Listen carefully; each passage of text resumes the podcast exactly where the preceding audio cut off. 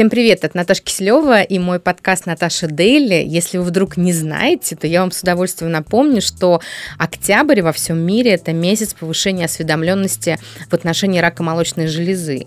И поэтому в октябре мой подкаст выходит таким специальным сезоном а, об этой теме. И это мой совместный проект с программой «Женское здоровье» фонда Александра и косметического бренда Sensai.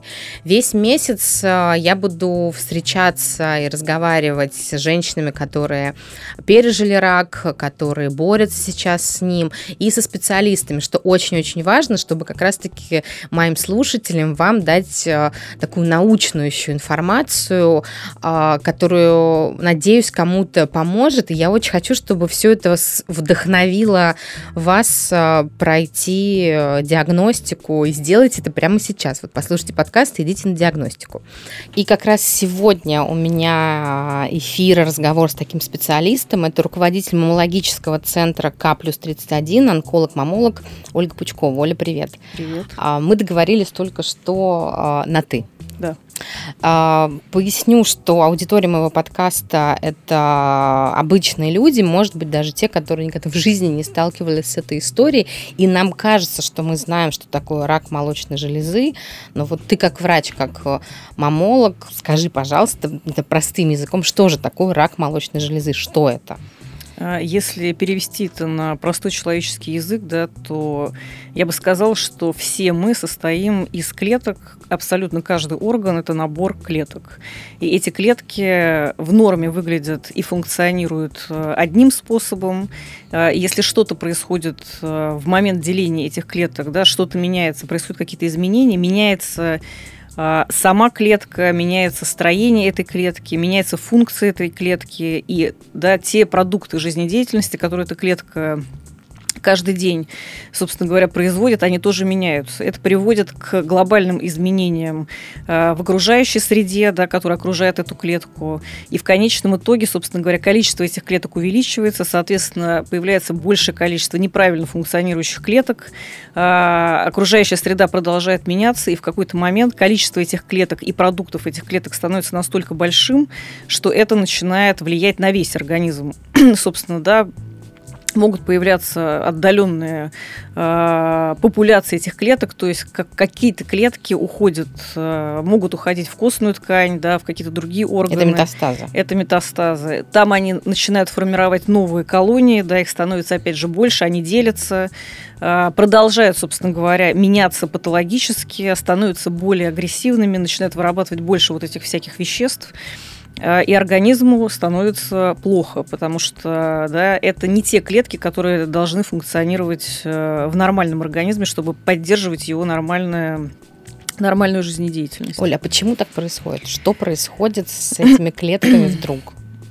На самом деле здесь надо сказать о том, что бытует э, мнение, что рак молочной железы – это наследственная какая-то история. Да? Сегодня мы знаем о том, что только 5-10% рака молочной железы, который мы находим, э, связан именно с генетическими какими-то изменениями, которые передаются от человека к человеку. То есть а. это болезнь не здесь нет предрасположенности. Есть... Чаще всего предрасположенности генетической нет. А, но, во-первых, мы не знаем еще а, всех генов, да, эти исследования идут, и мы все больше находим каких-то генов измененных.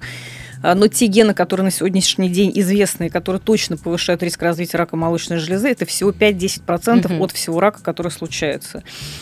Все остальное это такая комбинация и того, что дано изначально вообще человеку базово, да, потому что есть системы, которые постоянно обрабатывают какие-то входящие токсины, еще что-то. У каждой этой системы функционирует абсолютно по-разному. Конечно, это связано с тем, как человек живет, какая окружающая среда, а, но надо сказать, что наиболее а, основными факторами риска, на самом деле, развития рака молочной железы является пол, то есть быть женщиной, и возраст. Это возраст старше 40 лет. А все остальные факторы риска, которые сегодня перечисляются, они носят они влияют на эту ситуацию, но больше всего на эту ситуацию влияет возраст и э, пол. Оля, почему? почему после 40? А, я бы сказала, что это теория, моя теория, да, которую хотелось бы когда-нибудь все-таки проверить. Она научная, поэтому я сразу да, для всех говорю, что это не э, доказанные сегодня да, какие-то данные. Ну, во-первых, э, с возрастом, опять же, происходит изменение в молочной железе, в норме. В норме меняется строение молочной железы.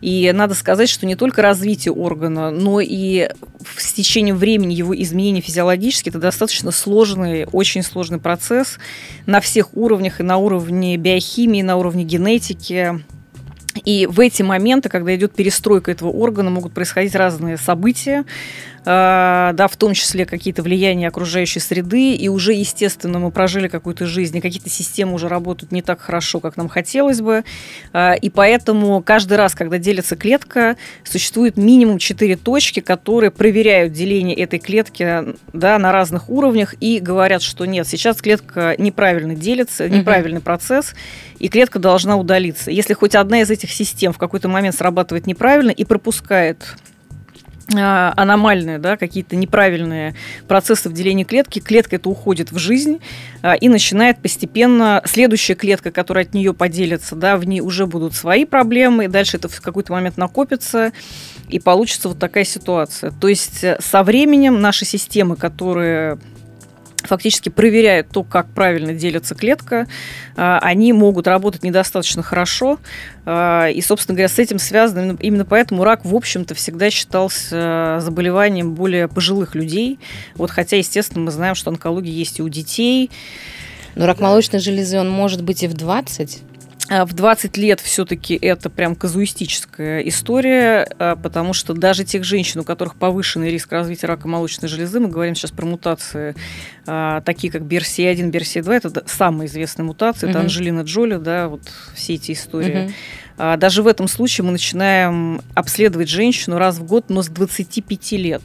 Угу. Поэтому риски э, в 20 лет, ну, то есть они настолько минимальные, что да, никто в мире женщин в 20 лет не обследует, потому что это бессмысленно, плюс ко всему это может приводить к каким-то ненужным дальнейшим да, обследованиям, если мы находим какие-то доброкачественные изменения, которые никак не повлияют на ее жизнь, которые не надо лечить. Но пока мы придем к умозаключению, что все хорошо, да, она мы сделаем еще... Она стрессанет, мы сделаем ей кучу ненужных угу. исследований. И дополнительные. Да, да, то есть и все это просто не за... ну, да, это не нужно. Да, это бессмысленно. Вот, поэтому у пациентов с высоким риском мы начинаем обследовать их с 25 лет. У женщины среднестатистической, у которой нет никаких э, наследственных истории про рак молочной железы, у которой нет никаких жалоб. Так все-таки наследственная ли да или нет? Наследственный, говоря, почему да. я спрашиваю, да? То есть, а, да. А, если у тебя у мамы или у бабушки, ты, естественно, начинаешь сразу искать в себе. А, если а, у мамы, то риск повышается, но незначительно. У нас, у онкологов, есть несколько так называемых моделей, по которым мы рассчитываем риск, индивидуальный риск развития рака молочной угу. железы. В этой модели учитывается несколько параметров, в том числе количество родственников, а, мы говорим про ближайших родственников. Прабабушка уже не является ближайшим угу. родственником. Более того, и бабушка на самом деле ближайшим родственником как а бы тетя? не является. А, тетя, а, э, ближайшие родственники это папа, мама, сестра, дети. Угу. Поэтому почему про папу? Потому что, например, если у папы был рак предстательной железы, а у мамы был рак молочной железы, а, то мы а, считаем, что это два ближайших а, родственника, и при вот этой мутации Берсей она бывает у мужчин, и тогда у мужчин повышается риск развития mm. и рака грудной железы, и рака предстательной железы. И если есть ранний какой-то рак предстательной железы по линии отца, мы имеем в виду сейчас брат, например, там, или папа, это тоже фактор риска. Да? Здесь тоже это надо знать, потому что все обычно говорят, ну вот, типа, у меня у мамы не было рака молочной угу. железы. Но, например, да, у пациентки, у папы был рак предстательной железы в молодом возрасте. Или у кого-то из ближайших родственников была меланома. Или у кого-то был рак поджелудочной железы. Поэтому это такой комплексный, да, мы собираем комплексные данные угу. от у женщины, да. Слушай, и... тупой вопрос. У мужчин вообще же его не бывает? У мужчин бывает рак грудной железы, железы, бывает. Э, и он чаще всего связан как раз вот с этой мутацией Берсей. Угу. Поэтому если у мужчины в семье такая ситуация случилась, мы даже еще больше э, по этому поводу переживаем Бьем и тревогу. обследуем пациента на носительство мутации, потому что чаще всего у мужчин это связано с, именно с генетическими угу, проблемами. Угу. То есть наследственный да, да, то есть да, но не в том проценте случаев, в котором как его то есть большая часть да, рака да, да. не имеет никакого наследственного характера. Да, и это нужно понимать, потому что чаще всего женщина говорит, ну, у меня же ни у кого ничего не было, зачем мне обследоваться? Или наоборот ипохондрики, искать в себе. Да. У мамы был, да. у меня сто процентов да. уже. Поэтому оптимальный вариант э, это если все-таки у кого-то была какая-то онкологическая э, история в семье, поговорить с врачом, обсудить свой индивидуальный риск а, а не накручивать себя, да, и угу. говорить, что вот у меня у кого-то что-то было, и значит, у меня тоже будет. Да, чаще всего это не так. А, и с другой стороны, если ни у кого ничего не было, это не значит, что не надо обследоваться. Это значит, что раз в год, даже если нет никаких жалоб, начиная с 40 лет, надо прийти на маммографию, а, провести это обследование, и дальше, фактически до 55 лет, это будет происходить раз в год.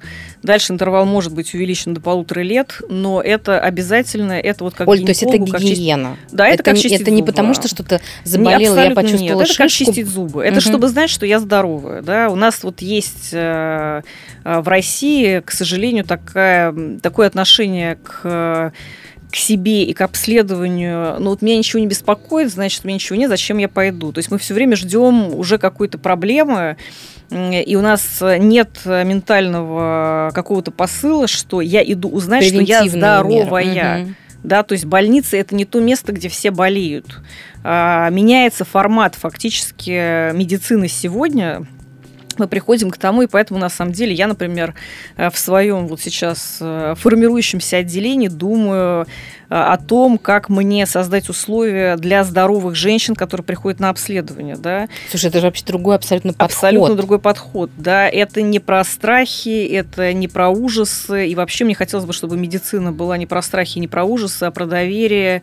И про и, здоровье. И про здоровье, да. Мне хочется, чтобы здоровые женщины, которые приходят ежегодно на маммографию, а, чтобы все было комфортно, чтобы она приходила как в салон красоты фактически, угу. чтобы она могла выпить кофе, почитать журнал в каком-то доступном для нее варианте там Похихикать с Похихикать э, с мамологом, э, послушать музыку в момент, например, ультразвукового исследования, да, а не лежать э, и смотреть в глаза доктору, который, естественно, молчит, когда он делает исследование, потому что он сконцентрирован. Или вот эти вот страшнейшие инфографические какие-то буклеты, да, брошюры, да, от да, которых да, у тебя уже да, а, да. Поэтому голове. мы, например, сделали брошюру в виде комикса, mm, да, где вот мы сейчас пытаемся пытаемся сделать э, рассказать про исследования, про то, как они проходят в виде мультиков, да, а, для того, чтобы... Чтобы стресс снять. Конечно, чтобы женщина не ассоциировала Тревожно. себя, когда ты видишь э, голую женщину, которую зажимают там в аппарате маммографии, ты ассоциируешь себя с этой женщиной. Угу. Тебе становится страшно еще и потому, что ты же не можешь испытать то, что испытывает сейчас эта женщина. Даже если ей хорошо и не больно, и все окей, у тебя создается внутреннее напряжение, да, когда ты смотришь какие-то такие вещи. А задача рассказать как раз о том, что это может быть не больно, это может быть комфортно абсолютно, э, что, да, что мы приходим узнать о том, что мы здоровы, что там можно лежать во время ультразвука и слушать музыку, можно прийти с ребенком, если тебе негде его оставить, там, и он посидит и порисует, а мы сделаем все нужное тебе обследование.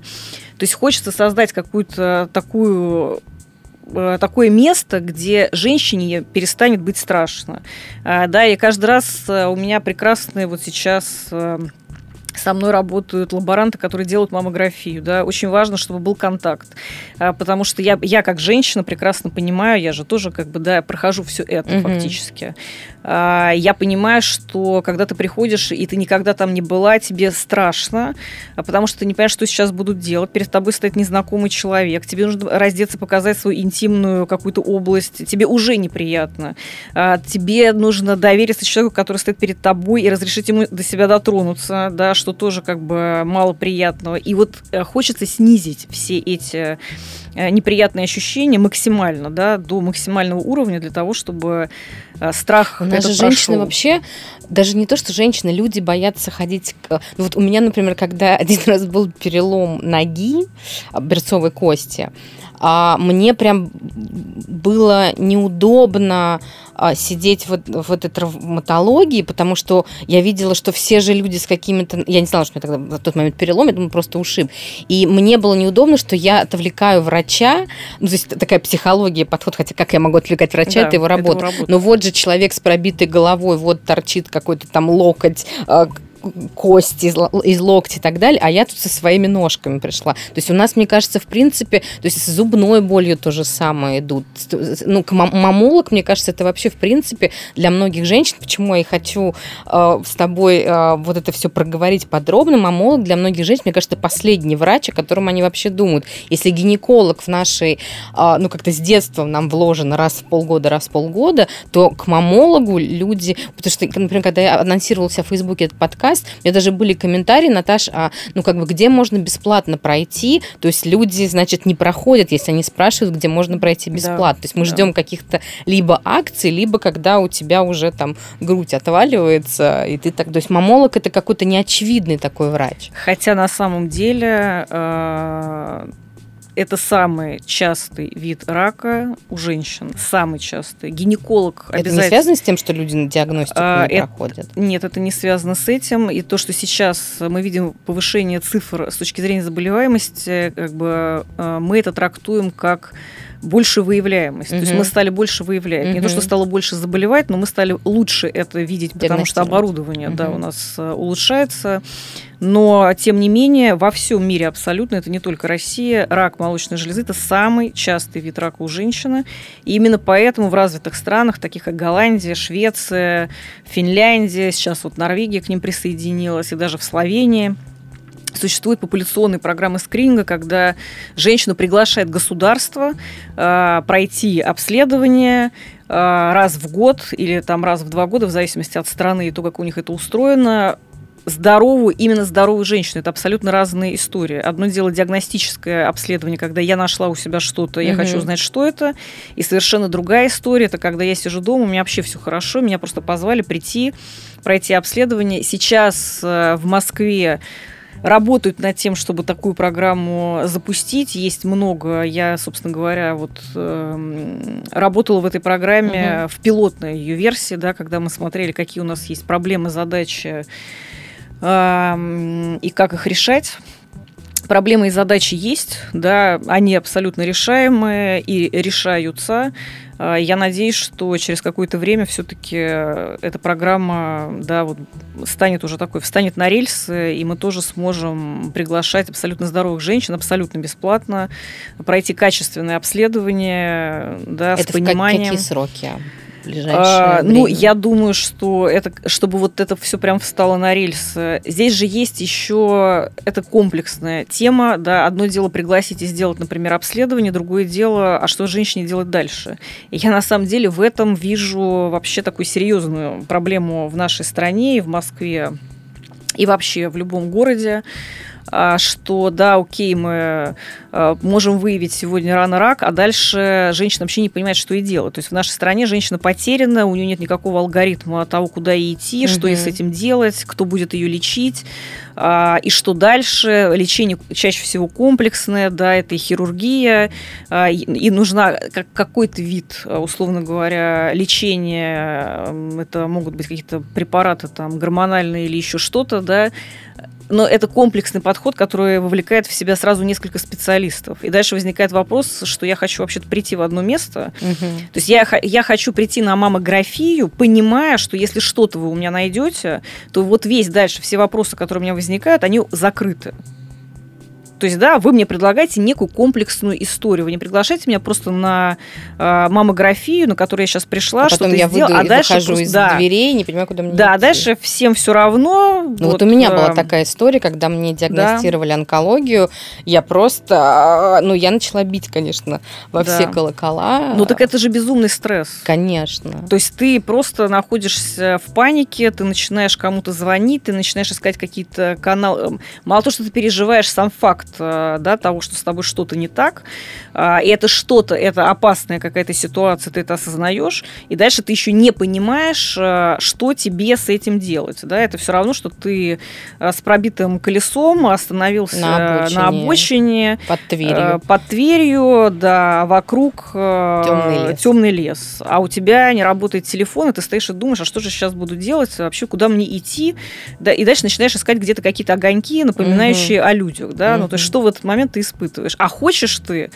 такой сервис, а, условно говоря, шиномонтажа, который, например, тебя обслуживает, да, а, и меняет твои колеса, чтобы ты могла с ними связаться каким-то способом в любом случае, не знаю, кнопкой SOS на своем телефоне, да, чтобы они определили твою локацию, приехали угу. в лес и все решили. И, все и так хочет человек любой в разных абсолютно областях, и медицина это не исключение, а, наверное, даже вот как бы такая необходимость серьезная.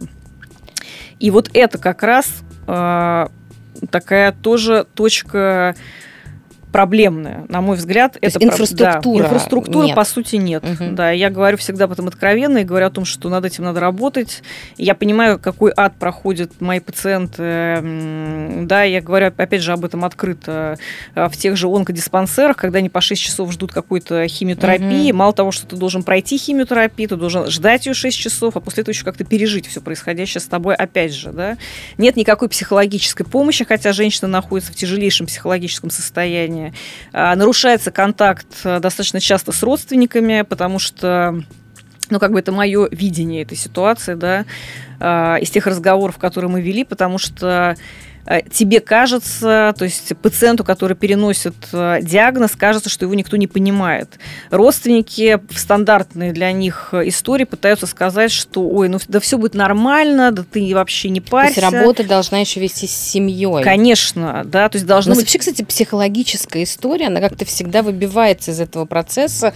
Ну, то есть, когда у тебя онкология, ты, это не только физиологический процесс, ты человек, который чувствует это, который который каждую секунду об этом думает, жизнь которого переходит, сплющивается до вот этой истории. То есть здесь помимо того, что должна быть химиотерапия и там операбельным путем убираться опухоль, ты в этот момент не робот, ты в этот и, ну, и твоя семья не робот. И у нас почему-то, ну не то, что у нас, а вообще, я не знаю, как во всем мире, но вот этот момент всегда упускается, что какую драму переживает Нет, человек. конечно, в развитых странах этот момент не упускается, там есть службы, и в общем и целом любой пациент, помощь, да, да, если пациентке ставится такой диагноз, сразу приглашается психолог, если ей нужна поддержка, в том числе э, медикаментозная, да, на время Э, лечения, на время обследования она начинает принимать препараты, которые просто помогают ей пережить эту реальность.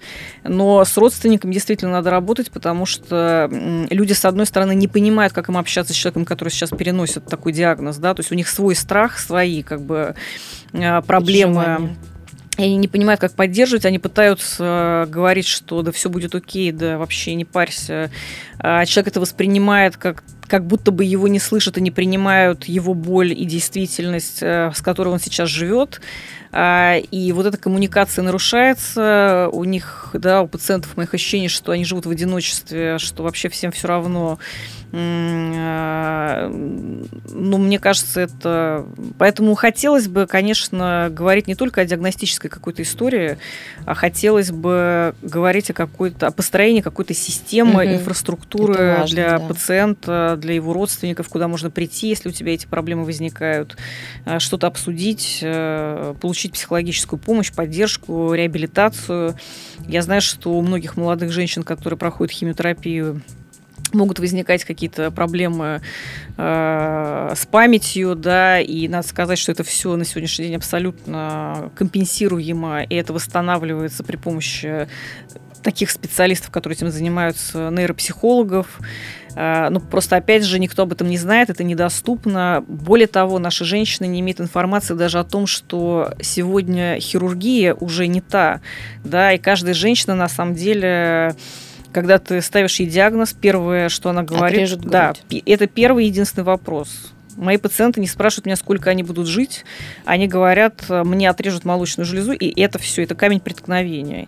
Ну, ты же понимаешь, почему так Конечно, происходит? я абсолютно это понимаю. Именно для этого у меня есть э, просто подборка э, фотографий женщин, тех, которые пережили эту ситуацию и которым восстановили полностью молочную железу, даже в ситуации полного удаления молочной железы, с татуажем э, соска. Это мамопластика?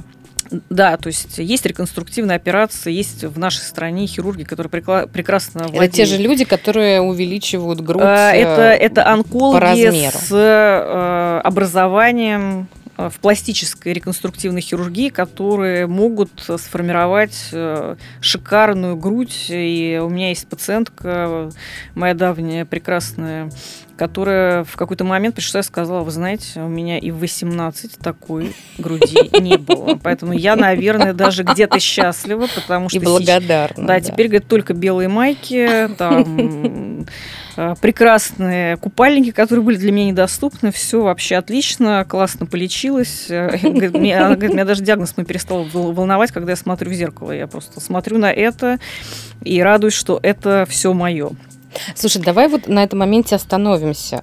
А, у нас действительно а, есть какие-то устаревшие, скорее всего, у всех представления, что такое, ну вот тебе ставят диагноз, дальше тебе вырезают опухоль, мы вспоминаем сразу вот эти вот страшные фотографии, где шрамы вместо груди, для любой женщины это понятно сразу же ад хуже смерти, наверное. А, И мы не знаем, как происходит сейчас. Медицина же во всем развивается очень-очень сильно, во всех сферах. А, Вот тебе поставили а, диагноз. Опухоль нужно вырезать. Что дальше происходит? А, Дальше мы пытаемся понять, какой размер этой опухоли, а, как близко эта опухоль расположена к определенным структурам в молочной железе, например, там кожа, сосок, мышца, а, для того, чтобы спланировать хирургический этап и понять, например, сколько можем ли мы сохранить часть молочной железы. Это один вид реконструкции. Да? А, Сейчас, например, делаются симметризирующие, они, называются симметризирующие операции. Это когда мы, например, удаляя опухоль в молочной железе, сразу делаем такую пластическую реконструкцию, например, там подтяжку груди и вторую молочную железу, в которой нет ничего, делаем абсолютно такой же идеальной По формы, форме, как а, и та железа, которую прооперировали. И раньше это было недоступно в том числе. Да? А сейчас это все есть, и прекрасные результаты. Ну, то есть не В все России в да, России тоже да, например, институт делают. Герцена прекрасно выполняет такие операции. Большой опыт, э, да, у них вот в таких операциях. А, Это делается через... Остаются шрамы или через какие-то Шрамы проколы? остаются, вот, но в принципе, опять же, сейчас э, шрамы все косметические, да, то есть все это пришло из пластической хирургии, поэтому все минимально и так, чтобы женщине было комфортно с этим жить. Даже при полном удалении молочной железы да, это обычно идет через несколько операций, там где-то две в среднем. Да. Сначала ставится экспандер, это то, что растягивает кожу молочной железы, подготавливает ее ко второму этапу. Дальше ставится имплант. А сейчас уже можно искусственно сформировать сосок, сделать татуаж а, и ходить с шикарной грудью. И никто не поймет, что... И, ну, как бы большая часть, да, абсолютно будет э, в неведении, что здесь что-то происходило. Поэтому мне хочется, на самом деле, чтобы женщины это понимали, потому что очень часто женщина не идет на обследование по нескольким причинам. Первое, а, кто-то ей рассказал, что маммография это больно. Маммография может быть абсолютно безболезненной, это зависит от аппарата и лаборанта, который это делает. А почему А, больно от нажатия? да, то есть когда идет, э, потому что молочная железа фиксируется между э, тем устройством, которое фактически, на котором будет формироваться снимок, и сверху да, лопаткой, которая должна зафиксировать молочную железу. И в зависимости вот от того, на какое давление этой лопатки и как его, собственно говоря, как быстро происходит вот это вот, собственно говоря, сдавливание, зависит наличие или отсутствие болевого синдрома. Ну, плюс чувствительность лично, индивидуальная, Да, наверное. да, но чаще всего абсолютно эта процедура безболезненна, да. То есть если вы все сделали на хорошем оборудовании и лаборант был э, хорошим, да, все это безболезненно и не требует никаких вообще психологических, э, никакой психологической да. поддержки. Вот. э, Вторая причина. А вторая причина, потому что женщина боится, что ей отрежут грудь. И эта мысль, мысль о том, что вот сейчас у меня что-то есть в молочной железе, возможно, это рак, и тогда мне отрежут грудь, а я не хочу, чтобы мне отрезали грудь, это блокирует вообще все какие-то дальнейшие размышления на тему там, жизни и То всего это сильнее остального. страха смерти. Это сильнее страха смерти, потому что это уровень смерти. То есть женщине кажется, что если сейчас отрежут грудь, то это смерть, в принципе. Как это смерть ее как женщина, да. Ну, и мы понимаем, что это, по сути, нормальное состояние женщины, да. И поэтому мне как раз хочется донести до женщин, что сегодня абсолютно возможно сделать красивую грудь. И если мы находим рак рано, когда он маленький совсем, вообще практически не требуется сегодня никаких сложных реконструктивных операций. Да, локально оста- удаляется опухоль. локально удаляется опухоль, и более того, мы в момент удаления опухоли еще и можем сделать пластическую, например, там подтяжку груди, если такая необходимость вообще, такой запрос существует, да. То есть, э, более того, сегодня медицина стремится, уже есть эти исследования, пока нет рекомендаций, но исследования такие идут, их много. Мы стремимся к тому, чтобы определенные ранние формы, мы стремимся выявлять его все раньше и раньше, это наша цель.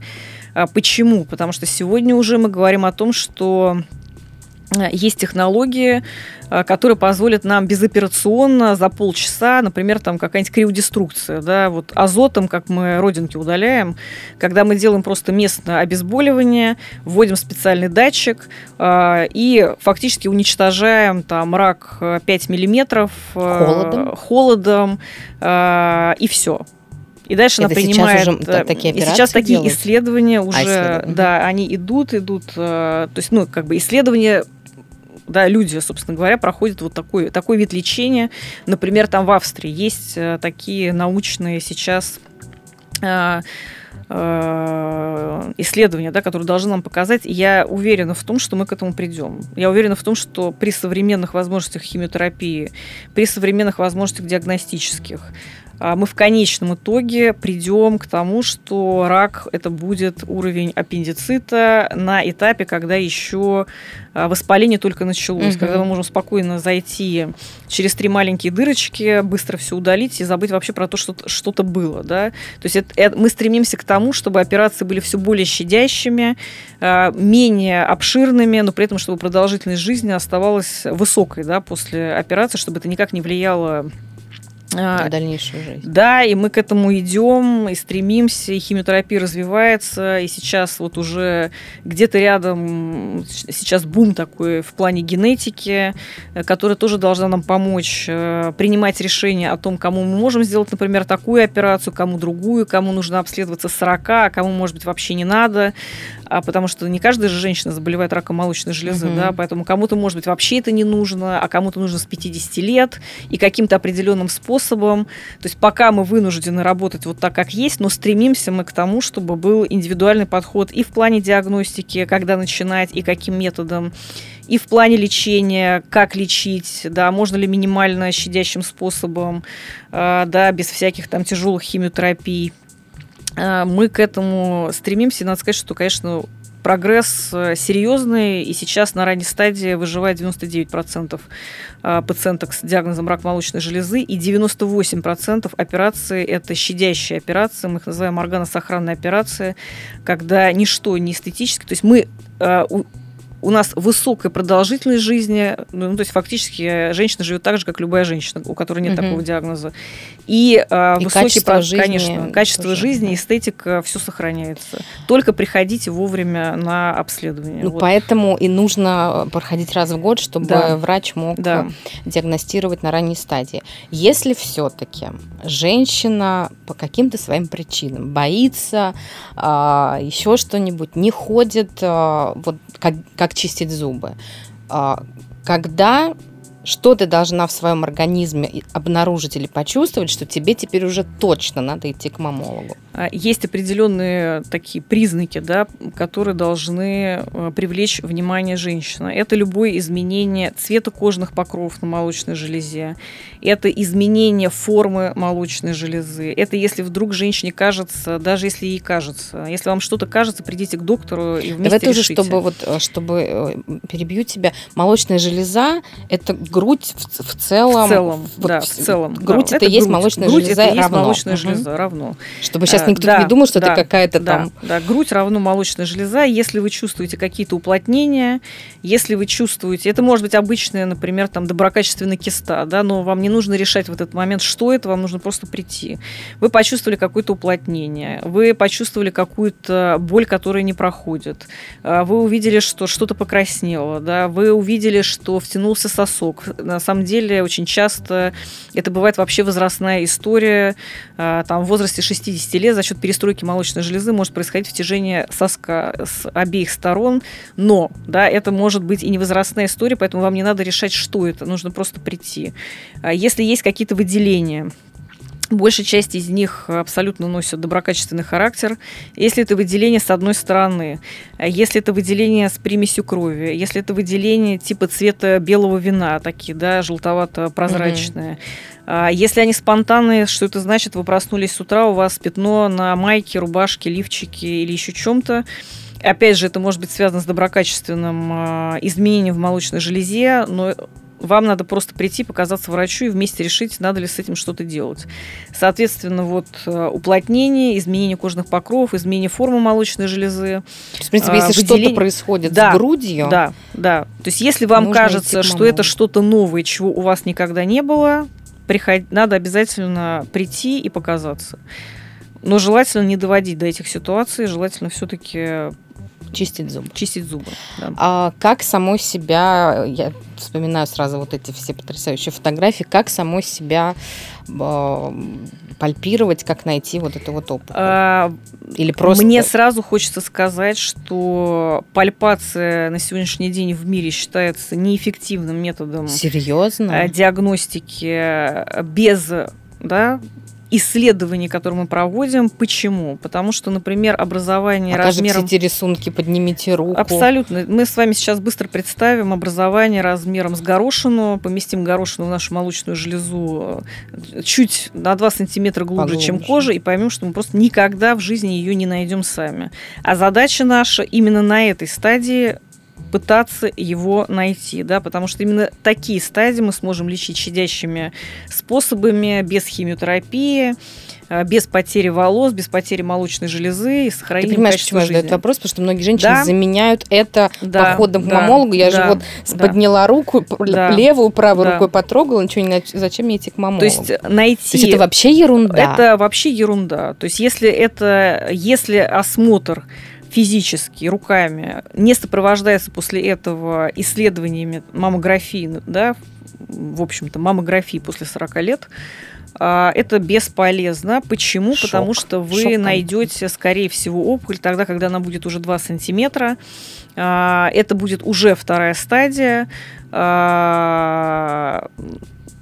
Да, и поэтому э, как бы это не значит, что все будет плохо, да, мне здесь сразу хочется сказать, что есть абсолютно разные биологии опухоли, поэтому, конечно, размер имеет значение, но есть еще много параметров, которые имеют значение. Но заменять Но вот эту заменять вот самодиагностику, нет, пальпацию, нет, походом к нет.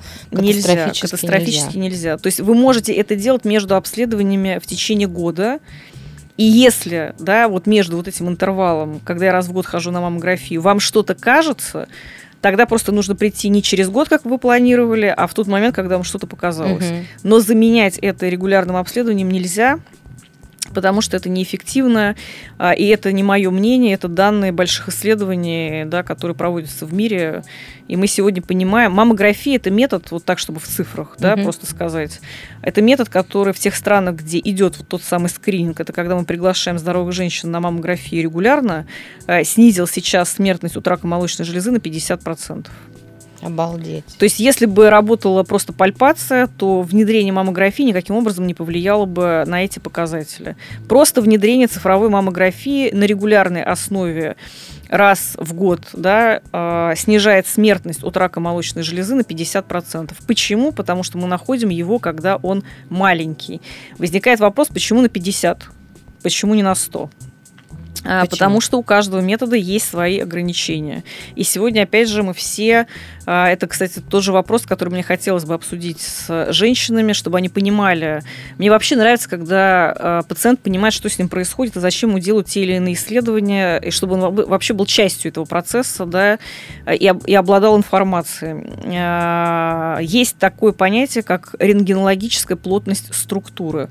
Что это такое? Да, это, человеческим языком. Да, теперь человеческим языком рентгенолог смотрит ваши снимки и пишет, а, в связи с высокой рентгенологической плотностью структуры рекомендовано выполнение, дополнительное выполнение ультразвука молочной железы. Что он хочет сказать, когда он это пишет? А, мы представляем себе, что мы летим в самолете, а, где-то мы летим, и очень сильно плотные облака. То есть угу. мы с вами в теории знаем, что мы летим над землей, наверное, мы пролетаем, может быть, горы, иногда мелькают какие-то дырочки, в которые мы видим там, да, вот вроде бы река, наверное, это горы. Но мы не можем с вами точно сказать, где мы летим, над какой поверхностью. Это плотная молочная железа для рентгенолога. И именно по этой причине он, то есть он может что-то не видеть. И поэтому он пишет, что нужно дополнительное Для более эффективной диагностики. Для более эффективной а диагностики. Не то, что с тобой ужасное что-то. Да, для более эффективной диагностики, для того, чтобы за этими облаками ничего не пропустить. Когда облаков нет, это называется фиброзно-жировая инволюция. И тогда все хорошо, рентгенолог ограничивается только маммографией, говорит, что там все прекрасно, потому что он точно видит, что мы сейчас летим в горной местности, он четко видит все рельефы и говорят, да, все хорошо, вопросов никаких нет. Поэтому как понять, что у вас плотная молочная железа? В протоколе есть три буквы, которые звучат как ACR на английском языке, ACR. А, это плотность. Она может быть описано либо цифрами, либо буквами. Это либо от 1 до 4, либо от A до D. Если написано 1 и 2, это значит, что все нормально, мы расслабились и просто проходим ежегодную маммографию.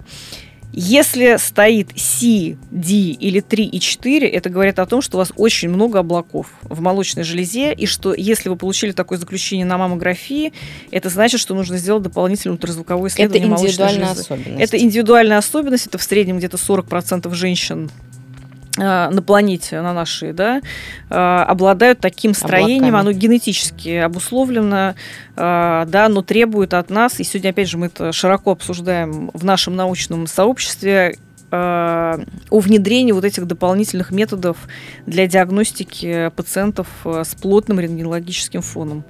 И женщина должна об этом знать, опять же, для того, чтобы, владея информацией, она может самостоятельно принимать какие-то решения. Это очень важно. Угу. Не просто получать заключение и что мне с ним Слепой дальше делать.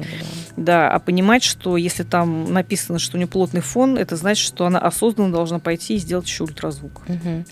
А может ли женщина сама влиять а, своей жизнью, то, как она живет, на возникновение у нее а, рака молочной железы. Есть ли какие-то факторы риска? И вот ты сегодня уже несколько таких мифов для меня, например, про пальпацию, это просто шок, потому что а, многие действительно ее воспринимают как самомамолог такой.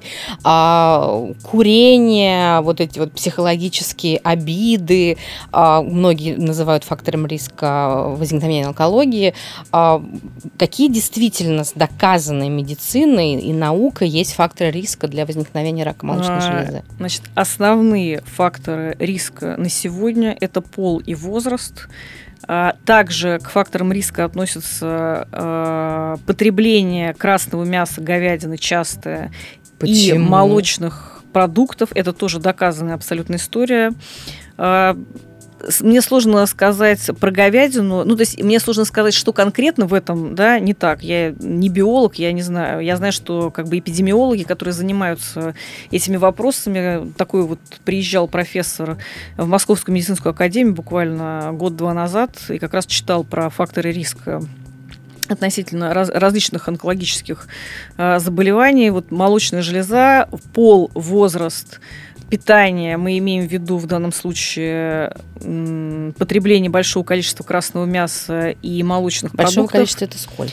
Ну, нормальное потребление это два раза в неделю максимум. Если вы едите каждый день, да, это считается, что потребление избыточное. Угу. А, Помимо этого, курение это просто фактор риска в принципе каких-либо онкологических э, заболеваний. Но здесь, я думаю, мы все понимаем причины. В одной сигарете 300 канцерогенов, а с ними надо что-то делать. Вот ваш, ваш организм, когда клетка делится, собственно говоря, конечно, проверяет каждый раз клетку на какие-то проблемы, но, как я уже сказала, в какой-то момент может случиться ситуация, да, что он вовремя не проверит и не или не э, эту клетку не уничтожит. Угу. Поэтому 300 канцерогенов, которые каждый день, несколько раз в день влияют на организм, как бы на это проблема. Процессы, да. Да. Здесь я не буду говорить о том, что да, есть люди, у которых, тем более, да, у нас сегодня откровенный разговор, я могу сказать, что я бывший курильщик, я не курю 10 лет, а, я не курю, потому что я не хочу, чтобы курил мой сын. Почему я не хочу, чтобы курил мой сын? А, мы все понимаем, что это вредно, да, что это 90% рака легкого, что это рак гортани, что это рак губы, это рак носоглотки. И вообще там около 19 органов могут быть вовлечены Э, в эту историю. Это просто мое осознанное решение. Чтобы я... не быть ролевой моделью. Абсолютно я могу сказать своему сыну, что да, я курила честно, и я бросила, потому что это вредно, а не курить и рассказывать ему о том, что это вредно. Да, это просто угу. разные такие подходы.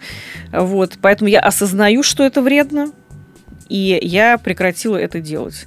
Вот. Что касается... А ты говорил еще про молочные продукты. Молочные продукты, да, но здесь, наверное, более понятная история, потому что, в общем-то, что такое молоко? Молоко – это что-то, что сделано для того, чтобы рос какой-то организм, условно. Когда у нас появляется, да, то есть в молоке очень много всяких факторов роста.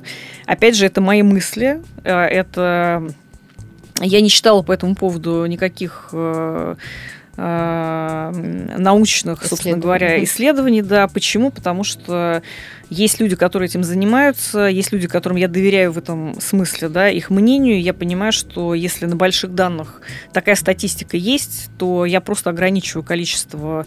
Но я просто, в принципе, не любитель там молока. Я из молочных продуктов иногда ем сметану, более кисломолочные какие-то вещи. Йогурт э, или кефир, да, то есть я молоко, в принципе, могу только вот в Даже где-то говорила же, что молоко, оно взрослому человеку вообще, в принципе, не да, нужно. Да, это уже давно известно, как бы это обсуждается не только в рамках э, Почему молочной железы. Вот непереносимость лактозы да. у взрослых людей. У меня 30 лет она... По... Я, кстати, не ем красное мясо, слава тебе, Господи. А, и в 30 лет я перестала пить молоко, потому что у меня просто непереносимость молока, потому что и взрослому человеку да. молоко не особо нужно. То есть да. продукты... Просто, видишь, обычно считается, что курение, потому что это прям вредно, но чтобы говядины и молочные продукты, это прям Я вообще хочу сказать о том, что нас ждет много э, интересных э, новостей в ближайшие 10 лет. А, и, возможно, медицина радикально изменит свое мнение о тех или иных вещах. Почему? Потому что сегодня, например, мы знаем, что когда-то, когда мы пытались расшифровать ДНК, нам казалось, что вот мы сейчас код человека генетический, да, что вот мы сейчас его расшифруем, и, и нам все сразу станет понятно про все болезни, что с ними делать и почему это так происходит.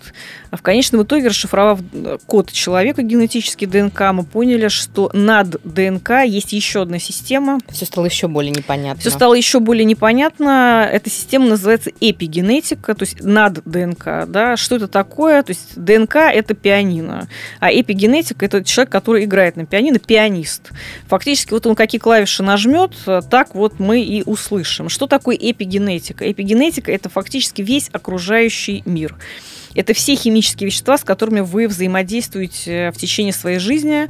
Да, это ваша еда, это, естественно, качество воды, а, это вот все абсолютно, это БАДы, которые вы употребляете, которые кажутся абсолютно, как это, а, безвредными, безвредными, да, но тем не менее мы сегодня понимаем, что там тоже есть химические вещества, и как бы проблема БАДов Э, в том, что нет исследований, которые говорят ни о их безопасности, ни о их эффективности фактически. Да? Плацебо. То есть, то есть мы не понимаем. В лучшем случае это не навредит, э, да, но как бы по факту это тоже эпигенетика, там тоже есть какие-то вещества. Что делают эти вещества? То есть, условно говоря, ситуация может быть такая, что ген нормальный, мутаций в нем нет, да, он не изменен, все хорошо. Но он не работает так, как будто бы он изменен, потому что что-то извне да, его а, привело в это состояние. А, и, в общем-то, мы сейчас уже знаем о том, что Например, там при раке желудка бывает такая мутация, CDH1 мутация, она же повышает риск развития определенного рака молочной железы. А, и мы знаем, например, случаи, когда с геном все нормально, да, но эпигенетически, то есть над этим геном, что-то его привело в ненормальную работу. А, и это то, с чем мы взаимодействуем, опять же, каждый день. Поэтому, конечно, я не буду говорить, что люди э, все неважно, живите как хотите, там, курите, ешьте все, что хотите. Курите, заедайте курите, стейком заедайте из говядины. стейком из говядины, да, выпейте столько алкоголя, сколько вы хотите, и все будет хорошо. Но я при этом и не говорю о том, что люди вообще не пейте, не ешьте говядину. И не живите. И не живите, да, потому что тогда вообще зачем смысл этой жизни? Но должен быть баланс. При этом мы, например, знаем, что спорт э, снижает риски развития любого рака достаточно серьезно, наверное, потому что это физиология. Потому что раньше, чтобы съесть курицу, вам надо было ее догнать. Да, организм должен был немножечко поработать для того, чтобы получить еду.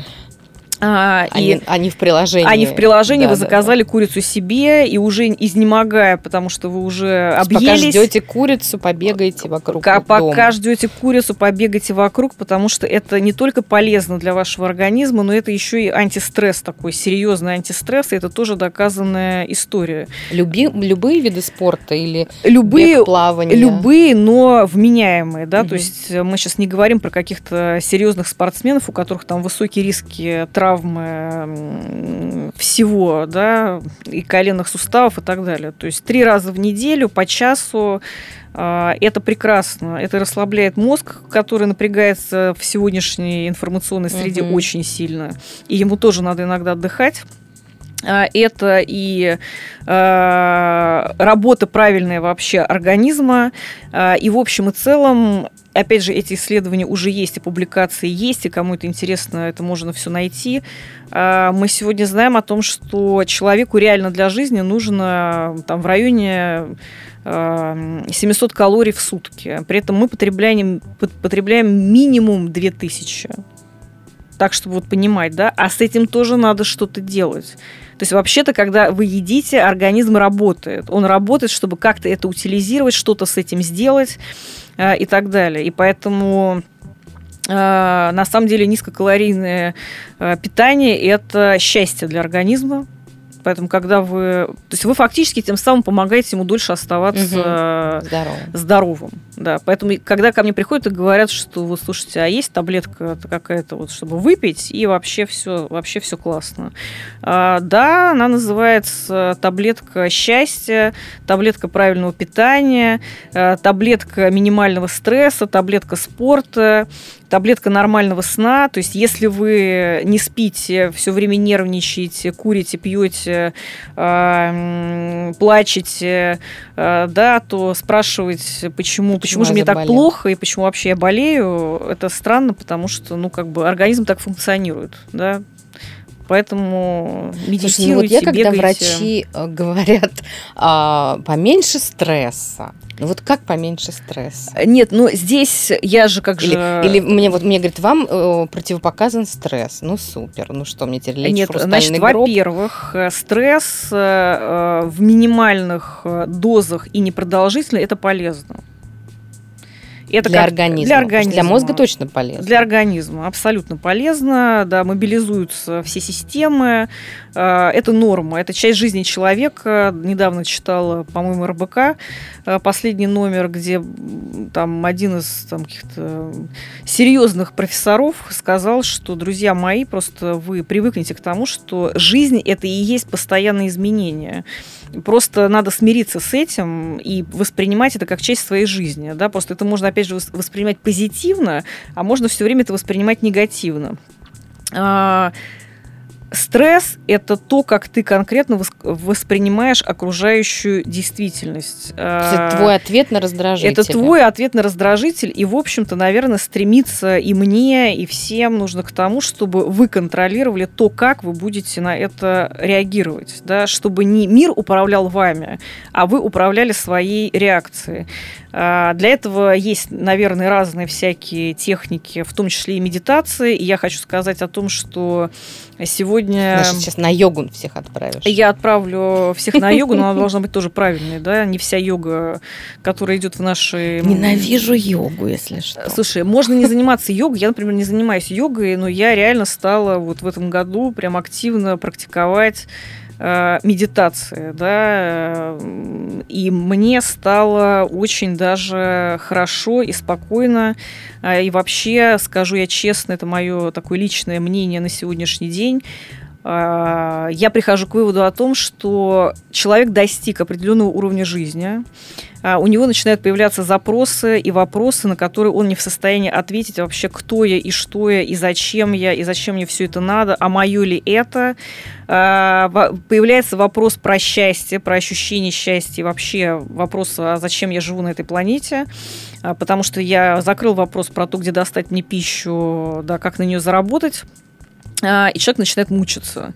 И, в общем-то, половину своей жизни проживает в, в рефлексии. в рефлексии, в мучениях, в каких-то, в какой-то агонии. Прям описываешь мой обычный день. Да, сейчас. да. И я хочу сказать, что я считаю, что сегодняшняя счастливая жизнь невозможна без Э, работы с коучем, с психологом, ну просто это должен быть правильный человек, да.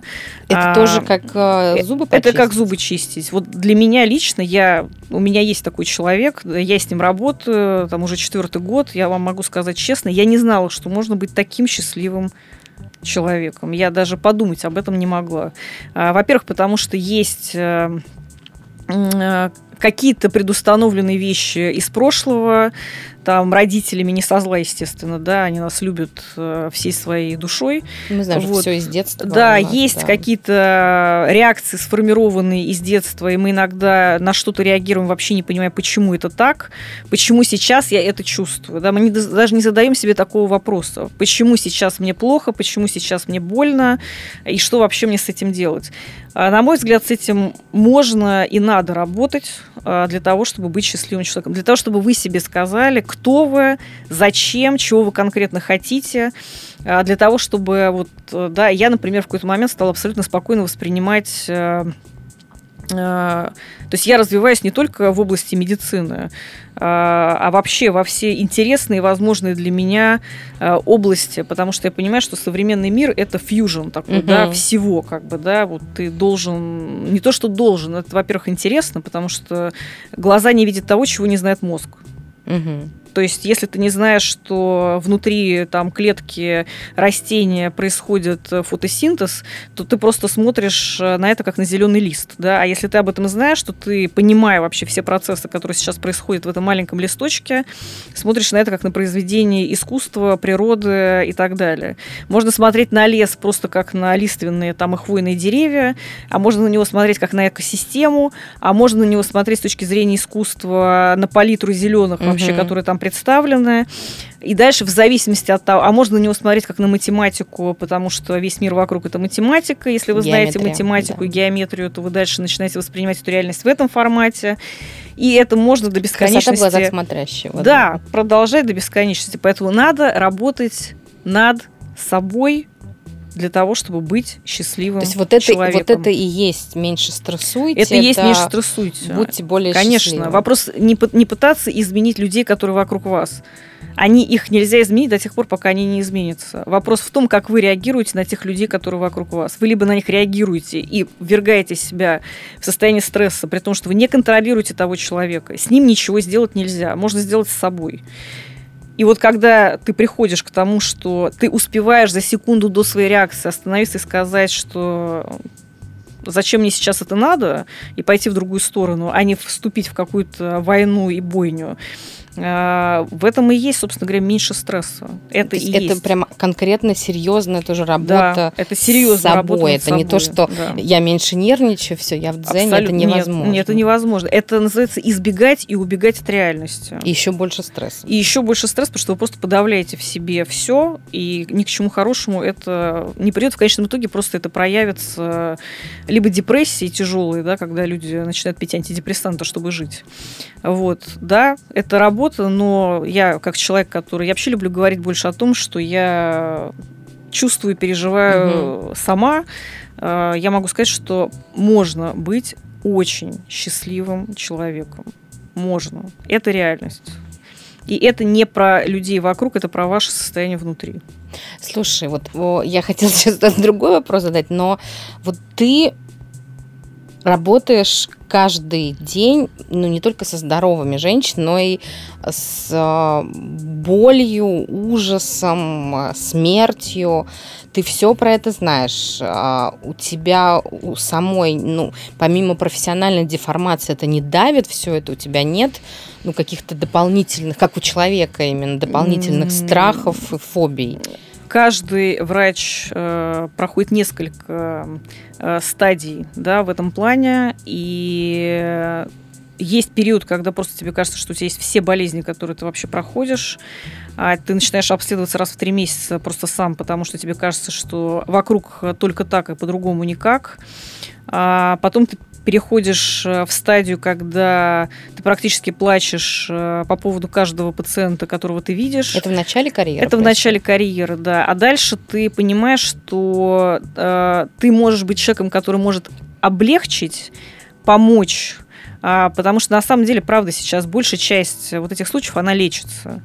Э, и задача моя как врача, она заключается не только в том, чтобы диагноз поставить, да, но и чтобы объяснить человеку, что все будет хорошо, э, что мы пройдем этот путь э, как бы вместе, что все будет вообще, все будет хорошо, и вы будете жить. Да, и мне кажется, что в этом тоже задача некой медицины и врача, да, и можно сидеть и плакать вместе с пациентом, а можно взять его за руку и пойти и сделать с ним МРТ, которого он боится. Мне нужно, чтобы он сделал МРТ. Поэтому я понимаю, что моя роль, мое сострадание, оно должно выражаться не в слезах, а в той помощи, которую я могу оказать конкретно каждой женщине, а, да, в зависимости от того, какую проблему и задачу она сейчас решает. Но ты, на тебя не давит вот это все? Или ты уже поставила такую заслонку? Это не то, что заслонка, ты просто меняешь а, восприятие своей роли а, и того, вообще восприятие этой ситуации. Да, то есть ты смотришь, ты ищешь в ней тот позитив, который ты можешь сделать, и ты фиксируешься на нем а, а не пытаешься там, во-первых, никто из врачей на самом деле никогда не знает, условно говоря, да, вот ты говоришь, что ты знаешь там все про это. Я знаю все про это, но я прекрасно понимаю, что я не знаю, когда я вижу, например, а, нового пациента и ставлю диагноз рак, я не знаю, сколько этот человек проживет. Иногда бывают ситуации казуистические, когда, казалось бы, с точки зрения медицины, через год эта пациентка не должна к тебе записаться, но ты вдруг видишь ее фамилию через год, видишь через два, видишь через три, видишь через четыре и понимаешь, что, ну, наверное, мы все-таки чего-то до конца не знаем, mm-hmm. и это так. Да, и поэтому моя задача а, как бы сострадая с человеческой точки зрения, а, фиксироваться на том, а чем я в этой ситуации могу помочь для того, чтобы все сложилось максимально хорошо в данном конкретном случае. Поэтому я не думаю в момент, когда ко мне приходит человек, и я ставлю диагноз о том, что, о боже мой, а, это кошмар, это ужас. Да, я говорю, да, ситуация серьезная, надо думать, как максимально правильно да, все это сейчас решить и спланировать это с женщиной, да, объяснив ей, какой у нее будет алгоритм действия, как, куда и когда она должна будет пойти. А, в этом моя задача. Если я буду сидеть э, и скорбить, то женщине от этого легче не станет. А, более того, у нее вообще будет ощущение, что, а, ну, знаете, если еще и врач рядом с вами оскорбит, то угу. как бы у тебя вообще ощущение, что а дальше-то, а есть ли смысл вообще продолжать? Вот, поэтому мне кажется, что врач должен четко понимать, это как психолог, да, он слышит кучу всяких историй. тяжелых историй, но его задача помочь. Не переносить это на себя, а как раз э, уметь абстрагироваться для того, чтобы помочь. Вот так. Потому что психолог может войти в состояние пациента и сказать, ну, вообще все детка, как ты живешь-то до сих пор, да? И мы такие, и вместе такие сидим, и ты думаешь, э, да, и как же я живу да, до да, сих да, пор, да, да. Слушай, а ты такое новое поколение врачей или это тенденция? Потому что почему еще не ходят, вот я как человек, э, не врач, а как по другую сторону баррикад, почему не ходят еще к врачам? Потому что врач тебя начинает обвинять, условно вот это, ну что же вы запустили, ну что же вы не приходили, и ты, ну как бы тебе и так хреново, ты, ты так не приходил, сходил и запустил.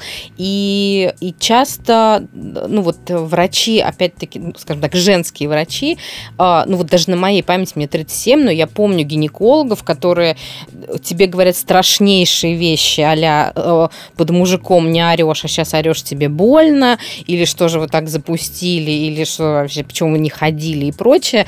А, это сейчас уже врачи сами меняются, и все такие, как ты, классные, или ты можешь еще наткнуться на Нет, конечно, обвинялкина. можешь, но это, мне кажется, знаете, ты больше не про врача, а вот про конкретные какие-то психологические проблемы. У человека. Конечно, надо четко понимать, что врач это человек да, и ему не чужды абсолютно все те же, я бы сказала, загоны, да. Здесь которые, же он сам реализуется, получается, за счет а, пациента. Реализуется за счет пациента, так же, как это делают учителя в школе. Как бы это правильно? Нет, я считаю, что это неправильно. А более того, я стараюсь никогда... Но это до сих пор, то есть, хочешь сказать, до сих пор есть? Это, конечно, существует. Ну и вообще, знаете, я недавно для себя открыла такую вещь, которая называется хронотоп. Что, что такое хронотоп? Это когда э, в данный момент времени, вот сегодня там какое там, 3, условно говоря, октября 2020 года. Сегодня уже 5 октября, когда мы Сегодня 5. уже 5 октября 2020 года. А, и, но если мы сейчас выйдем с вами на улицу и оглянемся по сторонам, мы с вами можем встретить человека, который ментально а, живет, например, в 1980 году. А, он живет там абсолютно по-настоящему. Если вы на него посмотрите, он будет одет в стиле там 80-х годов. Он будет говорить как человек из 80-х годов. Он будет мыслить как человек из 80-х годов. А вы, например, можете в этот же момент позвонить Илону Маску, который давно живет в 2050 году. А, там, 50 50 году, да, и он будет выглядеть как человек оттуда, говорить как человек оттуда, видеть как человек оттуда, да, поэтому мы должны понимать, что и сегодня на самом деле маркетинг э, говорит нам об этом, а, он подразделяет не только на поколение, и уже не столько на поколение людей, сколько на а, Восприятие группы. Себя. Да, фактически это могут быть люди из разных возрастных групп с абсолютно разным бэкграундом изначально, но которые объединены а, мышлением, восприятием мира, какими-то своими там хотелками, желаниями в жизни и так далее, да, то есть и они будут абсолютно разные с точки зрения возраста и того, где они росли, развивались и так далее. Это восприятие мира, поэтому врачу может быть 20 лет, лет, ну, 20 ему не может быть, потому что он просто еще институт не закончит, да, да, да. ну, там, условно, 25-27, но он может при этом мыслить категориями 90 прошлого, да, а, и абсолютно разговаривать так же. Но при этом это может быть э, гинеколог э, э, там 57 лет, и она будет вообще бесконечно любить женщин, и никогда в жизни вам не скажет, зачем вы вообще, чего, где вы были, чего вы ждали. Да, ну, наверное, я где-то была и чего-то ждала. Как бы этот факт уже случился. Зачем мы сейчас пытаемся это обсудить? Да? Или, как говорят, зачем вы сделали эту операцию? Ну, как бы я ее сделала. Зачем мы сейчас обсуждаем, зачем я ее сделала? Давайте просто уже решим Ты тут такой вопрос. немножко на педсовете стоишь. Это... И... Я согласна, я согласна. Я и, абсолютно... это, и это жутко некомфортно, да. особенно когда ты сейчас... Ну, то есть есть врачи там, условно, травм... ну, вот я не знаю, как у кого, но у меня так, у меня есть врачи ну, вот такой какой-то особой категории, интимной, и как бы врач тебе не говорил, что вы у меня 145 да. за день, я вас не воспринимаю как женщину вообще, но я-то себя воспринимаю как женщину, да. я сейчас должна вам показать свою грудь или раздвинуть да. перед вами ноги, да. а вы мне там даже мартини еще да. даже не предложили. Да. И если тебе вот это только что перед этим сказали, что где вы были, где вас носило, или... Тебе не очень хочется ноги-то раздвигать вообще, да, а да, в этом, да, а в этом да, случае да. совсем уже не хочется вообще, точно. Ну, да, да, да. Я согласна, и это на самом деле вопрос, который меня вообще беспокоит, потому что на самом деле происходит какая-то очень странная вещь. Странная фигня. Да, с одной стороны, Вроде бы врач – это человек, который учился, чтобы помочь человеку. Ну, в общем-то, мы за этим туда все и шли, да, ну, большая часть из нас. А с другой стороны, есть конкретно тот человек, которому сейчас нужна эта помощь. Но почему-то вроде бы мы решаем одну и ту же задачу, но между нами стена. Хотя должны быть партнеры. Хотя должны быть партнеры, да. И вот как э, решить этот психологический а, момент, это вопрос да, и это вопрос, на самом деле, почему настолько сложный. Потому что есть, например, пациенты, которые хотят коммуникации с врачом, они хотят быть частью процесса, они хотят, чтобы им объяснили, что с ними происходит. Почему Мне сейчас... все такие, большинство. Абсолютно нет. Есть нет. пациенты, абсолютно нет, которые говорят, вообще не хочу ничего знать, вот вы что считаете нужным, то и сделайте со мной. А, Странное Или, да, вы примите решение. Да, то есть ты как бы пытаешься войти в какую-то коммуникацию и обсудить э, ситуацию и принять какое-то совместное решение. Что значит совместное решение принять? Условно говоря, а, принять решение, где лечиться, как лечиться, почему мы пойдем конкретно туда лечиться, да, потому что задачи могут стать разные, от этого будет зависеть, куда мы пойдем. А, но человек отрицает вот это взаимодействие. То есть, например, не все люди, а, ну и вообще, на самом деле, это, мне кажется, ментальность российская, она еще сохраняется. У нас мало коммуникации, у нас в основном какое-то общение, кто-то должен, и кто-то должен доминировать кто-то должен доминировать, да, то есть... То есть вертикальная, а не горизонтальная да. коммуникация. И это происходит пока еще в менеджменте, это происходит э, в общении с людьми в школе, и вот эти разговоры про то, что там с детьми надо быть жестокими и жесткими, и только тогда они, это все, конечно же, неправда. То же самое есть, что вот из разряда врач должен нести какую-то ответственность а, врач – это на сегодняшний день набор специфических знаний. То есть, условно говоря, я про эту ситуацию, безусловно, так как я специалист, знаю больше, чем вы. Да? Но врач – это не Господь, а ситуация каждый день меняется, мы получаем все время новые данные, и именно по этой причине, мне кажется, так важна коммуникация. Когда я говорю, ну, условно говоря, я обращаюсь к дизайнеру интерьера, да, я говорю, слушай, чисто теоретически я могу полистать журнал там и сказать, да мне вот так вот беленьким покрасьте здесь, да, но я могу прийти к человеку, который больше меня по-любому в этом знает и обратиться к нему за помощью. Но мне бы хотелось, чтобы он не пришел и покрасил мне в красный цвет то, что он так чувствует, да, а обсудил со мной вообще все какие-то мои задачи, вопросы и так далее. Мне нравится, с одной стороны, доверять мнению специалиста, потому что он знает больше, а с другой стороны, я тоже хочу быть частью процесса, чтобы я контролировала эту ситуацию но не все так хотят. Кто-то врачу, хочет заплатить. Врачу помогает, чтобы пациент э, был открытым.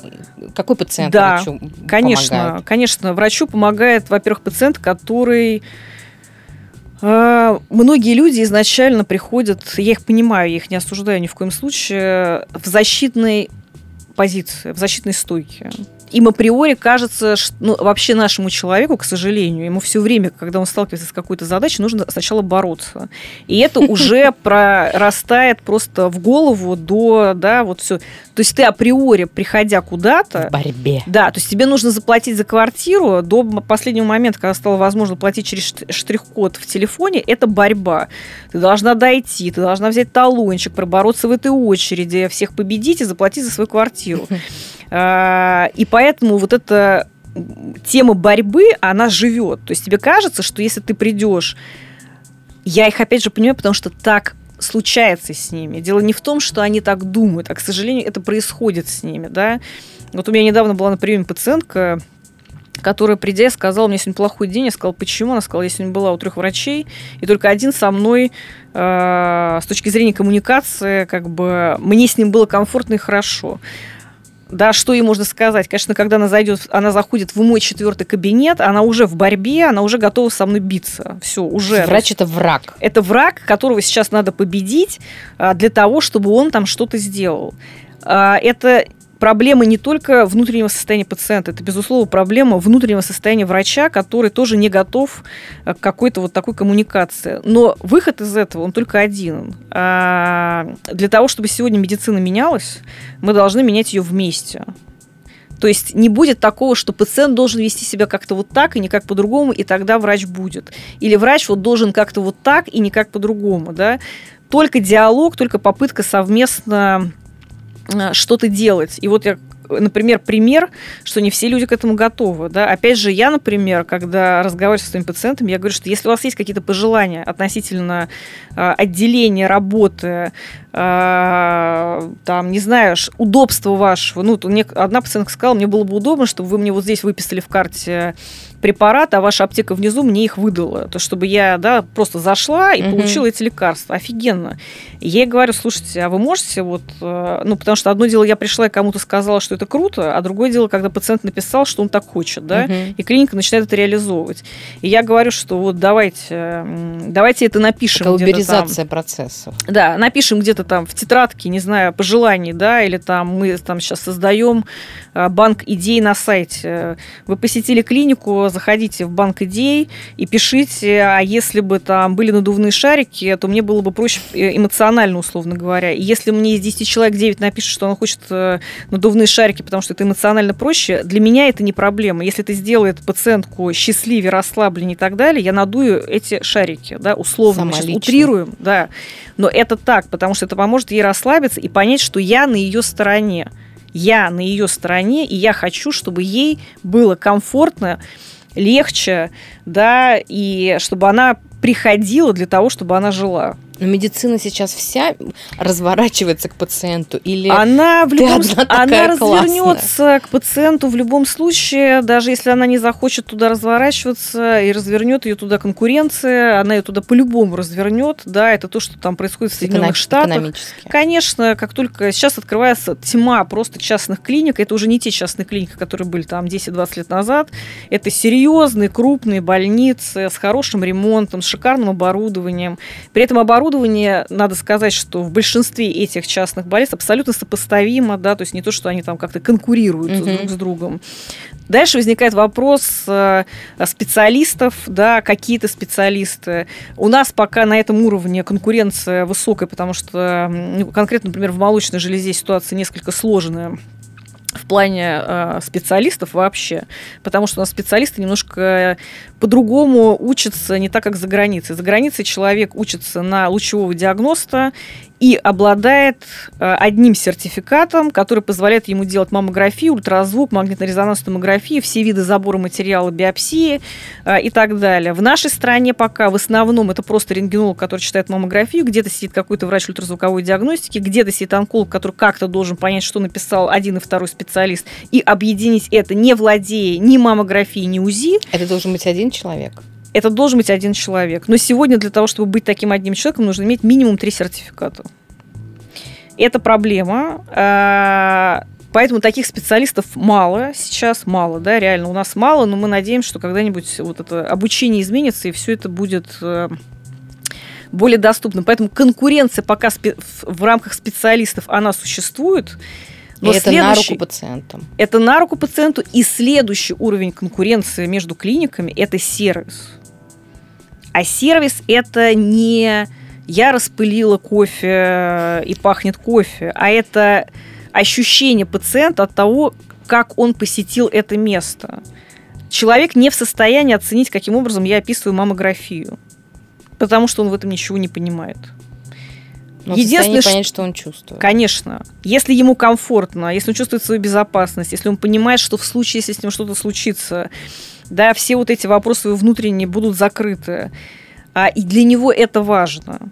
И условно по каким-то там, ну, условно, если он понимает, что в моем резюме написано, что я 9 раз была за границей и училась описывать маммографию, то, наверное, я все-таки что-то в этом что-то в этом понимаю, да, то есть какие-то такие метки который позволяет ему чисто так прикинуть, что, наверное, наверное, если я там училась, что-то я понимаю.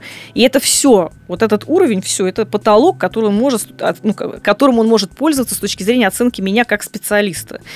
А дальше это его ощущения. А у нас не принято работать с ощущениями. У нас вообще всем все равно, кто и что чувствует. Э, Человек это функция, да. Человек да. это функция, да. Пациент это потому, что я доктор, и мне надо кого-то лечить. Доктор это потому, что я пациент, и кто-то меня должен лечить. Да, нет вот этой э, человеческой истории как сегодня модно говорить, бирюзовой истории, когда да, мы да, все да. часть э, какой-то системы Одной процесса системы, да. и строим ее вместе. Вместе, да. Это не я пытаюсь угадать, чего бы вы хотели. Это вы приходите абсолютно открыто и откровенно говорите мне, чего бы вы хотели. Если вы приходите ко мне в клинику и говорите, а я хочу второе мнение за границей, после того, как я вам дала свое мнение, я не говорю вам, что, ну, вообще-то я звезда. А говорю, да, окей. Обиженная звезда. Да, я говорю, да, это окей. Мы можем вам предложить вот такие варианты второго мнения. Я считаю, что оптимальным в этом случае будет мнение вот этого человека да, как, как я как специалист mm-hmm. это рекомендую, понимая, да, какие есть специалисты, опять же, за границей. И мы, опять же, с вами вместе решаем дальше, отправляем это исследование, получаем эту консультацию и на базе всего того, что у нас есть, принимаем какое-то окончательное решение. Вот к чему хотелось бы прийти. Но, конечно, это работа и врачей, и пациентов, и администрации клиники.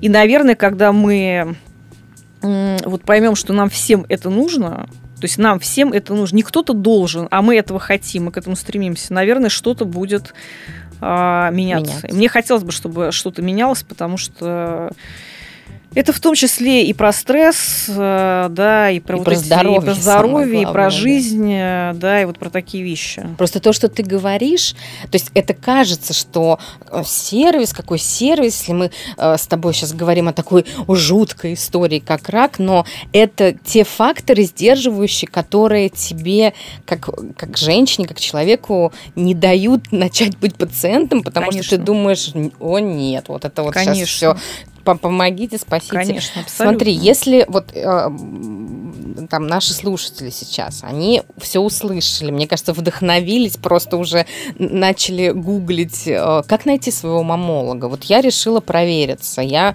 у меня ничего не болит, нигде себя не пальпировала, я решила пройти э, диагностику. Куда бежать? Значит, если мы говорим здесь нужно разделить да, на несколько уровней, когда мы говорим, как найти своего мамолога. Есть базовый уровень, я хочу качественно пройти обследование и понимать, что у меня все хорошо. Это, конечно, должно быть учреждение, которое занимается диагностикой заболеваний молочной железы. То есть это не может быть любой центр, в котором стоит маммография, это мое личное мнение, да, то есть это какие-то... Чтобы они профильно этим Они должны, у них должно быть профильное отделение, подразделение, которое занимается диагностикой заболеваний молочной железы. И это может быть, например, там поликлиника Института Герцена, да, в которой есть подразделение, которое занимается диагностикой заболеваний молочной железы. А, это может быть э, есть там отделение в Институте Блохина, которое занимается диагностикой заболеваний молочной железы.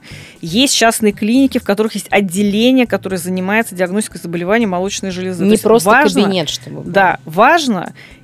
Э, будет, надеюсь, программа скрининга, которая сейчас, я знаю, что активно на эту тему работает Департамент здравоохранения Москвы и главный рентгенолог Москвы, да, которые пытаются всю эту систему выстроить, построить инфраструктуру. Это, конечно, не быстрый процесс. Вы сами прекрасно понимаете, что когда ты хочешь что-то изменить и сделать хорошо, это требует времени, ресурсов конечно. и так далее. Но мы надеемся, но вот на сегодняшний момент основная, э, основной такой э, пункт это специализированное отделение, которое занимается диагностикой заболеваний молочной железы. То есть это не просто в каком-то центре стоит какой-то маммограф, я пошла и сделала. Да, это должна быть специализированная история. Врачи должны быть заточены. Мы когда читаем, например, европейские рекомендации о том, что такое маммологический центр, это врачи, которые специализированы на этой конкретной истории. Вот это важный момент. Что это не человек, который коленки смотрит, а потом через одну коленку угу. такой, о, маммография. Ну ладно, давайте мы ее посмотрим тоже. Да, то есть вот это очень важно. Если мы прошли этот первый базовый уровень, нашли э, себе вот этот вот центр профильный, как мы выбираем специалиста? Дальше, конечно, здесь вопрос того, как вы чувствуете себя в момент разговора с врачом.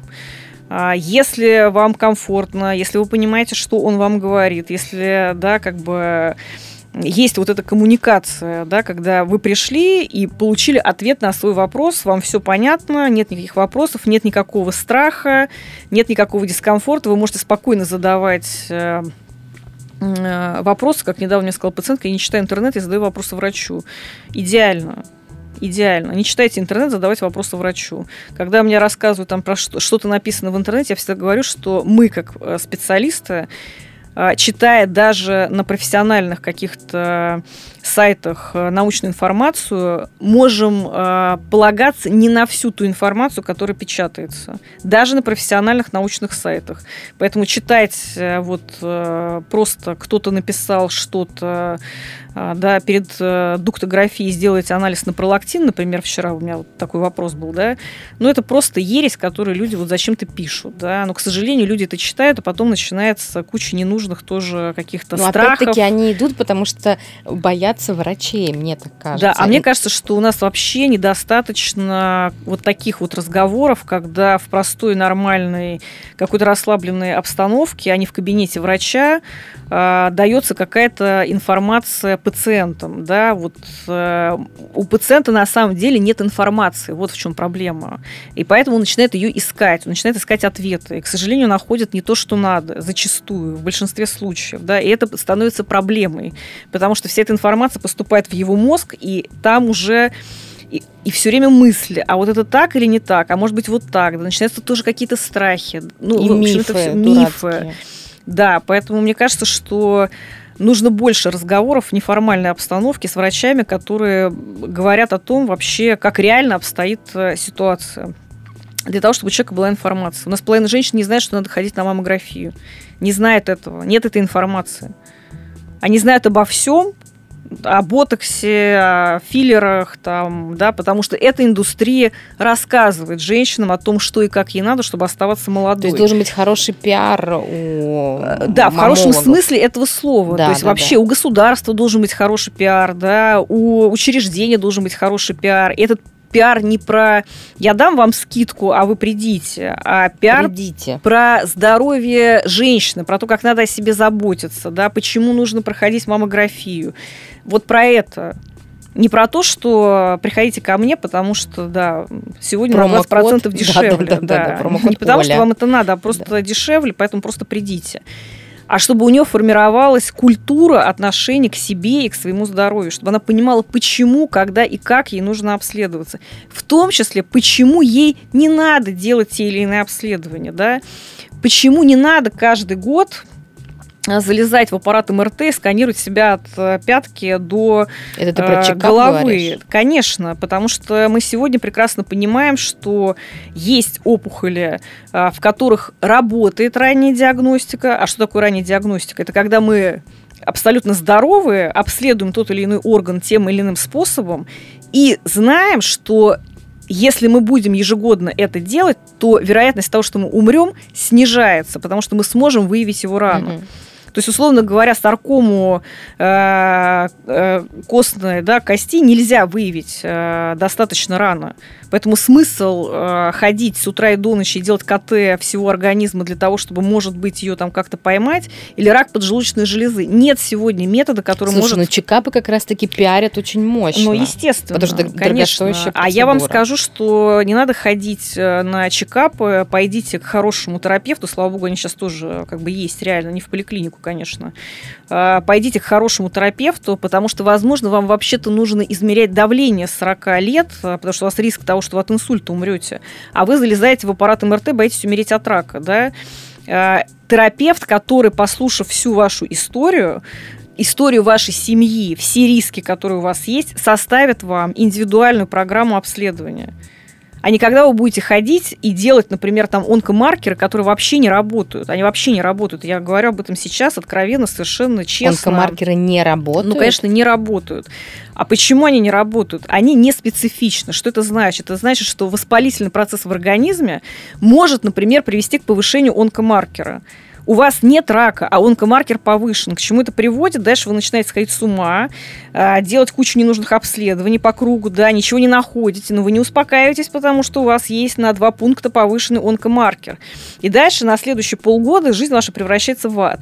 Но что более страшно, вы сделали онкомаркер, и он у вас нормальный. И это не говорит о том, что у вас нет рака. Не говорит о том, что у вас нет рака. А вы сделали онкомаркеры такие, да нормально все А зачем же. тогда их делают? А, это, вопрос. А, онкомаркер мы делаем тогда, когда у пациента стоит диагноз рак молочной железы. Мы берем онкомаркер, и если вдруг он повышен, ключевое слово, если вдруг он повышен, мы по нему можем э, осуществлять мониторинг лечения. Но он может быть не повышен. То есть онкомаркер, он а, нужен и эффективен, когда уже диагностирован. Когда диагностирован. Если он повышен, то мы э, его берем как бы в обойму наших диагностических методов. А если он не повышен, то мы вообще про него забываем. То есть как дополнительную информацию. Абсолютно. Поэтому если вы каждый год сдаете онкомаркеры, знаете, что это бессмысленная ситуация. Просто. Мы бессмысленная просто ситуация ты прям рубишь, рубишь с плеча. А, к специалистам еще не могу не задать вопрос. Он супер тупой, а, но не могу задать вопрос. Среди женщин всех есть мнение, что женские специалисты, как гинекологи и мамологи, лучше это мужчины. Слушайте, ну это, если женщине приятно ходить к мужчине мамологу. Потому что они более аккуратные, там более Я бы сказала, что это не так, но я хожу к гинекологу женщине. А если честно, я как э, врач, конечно же, у меня есть часть меня женская и часть моя как бы медицинская, да. Если у меня будет конкретная какая-то задача э, по здоровью, и мне скажут, что именно конкретно на эту задачу и на этот вопрос может ответить э, мамолог мужчина или гинеколог мужчина, то я пойду к нему. Ну, как специалист, неважно, какого он пола. Ну, как специалист, неважно, какого он пола. Потому что если ты специалист и человек, то женщина ты или мужчина не имеет никакого значения.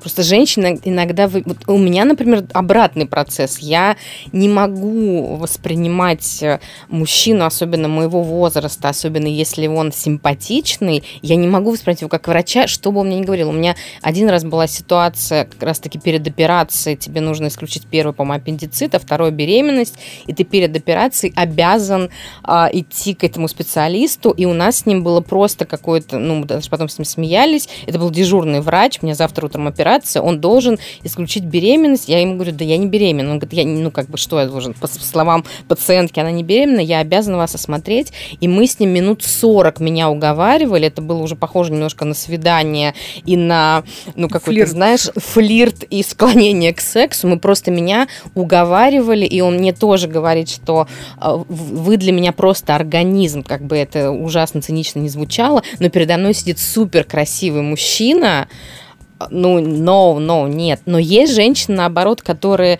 выбирают по э, гендеру, и это тоже может сработать не на их историю, потому что они выберут э, специалиста более, там, не знаю, низ, низкой квалификации, но просто потому что, э, просто потому что это парень. То есть здесь Абсолютно. нет какой-то связи. Нет. Выбирать нужно просто специалиста с хорошим образованием, а дальше среди них те, того специалиста, с которым вам комфортно. Вам может казаться комфортно с мужчиной, некомфортно с мужчиной, комфортно с женщиной, некомфортно с женщиной. Да, просто это вопрос э, мне комфортно или мне некомфортно. Абсолютно здесь нет никакого мне очень нравится, что мы с тобой очень много, то есть мы, конечно, кучу всего разобрали, прям таких э, медицинских историй, но половина разговора идет именно про комфорт, про ощущения и про чувства, потому что это обычно вообще убирать, мы уже говорили, и ты за кадром перед этим говорил мне, что у тебя есть а, мечта и цель сделать а, выставку, арт-проект именно про чувства пациентов. Для меня это удивительно, что об этом говорит мамолог, онколог, да. а, потому что у меня в голове врач все равно это такой какой-то циничный человек, который тебе просто должен это удалить, э, потом терапия, потом вот это и до свидания. А, мне бы хотелось действительно, чтобы такой проект когда-нибудь состоялся, потому что я понимаю а, боль своих а, пациентов, женщин, я разговариваю с ними, да, и я понимаю, что есть два мира в жизни женщины, которая переживает рак молочной железы. Один мир – это ее внутренний мир. А, это чувство ее одиночества, чувство того, что она не контролирует ситуацию, чувство неизвестности того, что будет дальше, а, страхи там про детей, еще про что-то. Да, это же все вместе, об этом никто не говорит. А, и есть мир физический, материальный. Это вот она пациент, вот ее молочная железа, вот внутренняя опухоль, ее надо вырезать или что-то сделать с ней химиотерапию. А, и мне кажется, что это очень важно говорить про чувства и ощущения вообще людей в целом и пациентов в частности. А, и, возможно, если бы мы начали говорить о каком-то эмоциональном мире человека, да, и то, как он сейчас это переживает, может быть, как-то изменилось бы и отношение вообще вот, да, к этой ситуации. И я верю в то, что искусство – это мир эмоций исключительно, и поэтому мне кажется, что об, об эмоциональном мире можно говорить через искусство. И мне хотелось бы сделать выставку с фотографами, с художниками, скульпторами а, и женщинами, которые перенесли этот диагноз для того, чтобы вот она там а, была частью да, этой ситуации и процесса создания процесса создания в том числе да да. То есть отражает ли это ее состояние да? А, и для того чтобы люди пришли и увидели именно эмоциональный мир женщины которая переживает а, диагноз а, рак молочной железы. Мне кажется что это помогло бы людям немножечко по-другому взглянуть на эту ситуацию это очень круто, и, во-первых, это может поддержать тех же, просто всех женщин, потому что если ты информирован, ты уже понимаешь, если ты понимаешь, что, ну, с нами может что угодно случиться, но ты понимаешь, что а, если вдруг случится, то это будет так, так и так, ты, ты уже менее ошарашен, потому что, например, моя ситуация, когда у меня была, я рассказывала, а, мне это просто мешком по голове, особенно когда тебе говорят так буднично, ну, вам осталось жить, ну, два, ну, максимум три года, а тебе 31, ты собиралась да. жить до 86, и ты действительно у тебя, ну, вот у меня было ощущение, что просто как будто бы я вылетела из всего мира, я просто сижу в какой-то коробке абсолютно одна, и, ну, то есть, понятно, там опухоль и, и все остальное, но ты не понимаешь, ну, как бы, что делать дальше, как, разго... как, как с самой собой разговаривать. Не то, что как с людьми, а я-то теперь, ну, как бы я теперь, типа, мертвец такой живой. То есть я сейчас эти два года что буду? Просто доживать? Но я там решила, что я проживу эти два как до 86. Но а, вот именно психологический момент, что переживает женщина, это почему я, например, я рассказываю свою историю, чтобы люди, у которых, если вдруг, не дай бог, будет будет этот диагноз, они уже точно знали, что, понятно, что ты не можешь подготовить какую-то ситуацию, но они точно знали, что ну, тебе будет хреново, и будет хреново вот так. Как у меня, например, был страх смерти, который я поменяла на страх потерять волос, потому что я задолбалась уже каждую секунду вот так вот думать, что я умру. И меня даже обвиняли в этом, что, ну, как бы, что за бред, ну, как бы ты боишься облысеть, но ты не можешь уже бои, бояться умирать, пожалуйста, можно будет бояться облысеть. И вот эти вот моменты, мне кажется, это очень важно проговаривать, чтобы просто все понимали, что это такое, что это, это не просто какая-то мутированная клетка, под которая потом стала опухоль, мы сейчас отрежем. Это огромный мир, который у тебя меняется. Это не просто короткое слово «рак». Это... И поэтому, на самом деле, мне кажется прекрасным проект про равных консультантов, а, потому что это женщины, которые перенесли э, лечение, это женщины, которые через это прошли.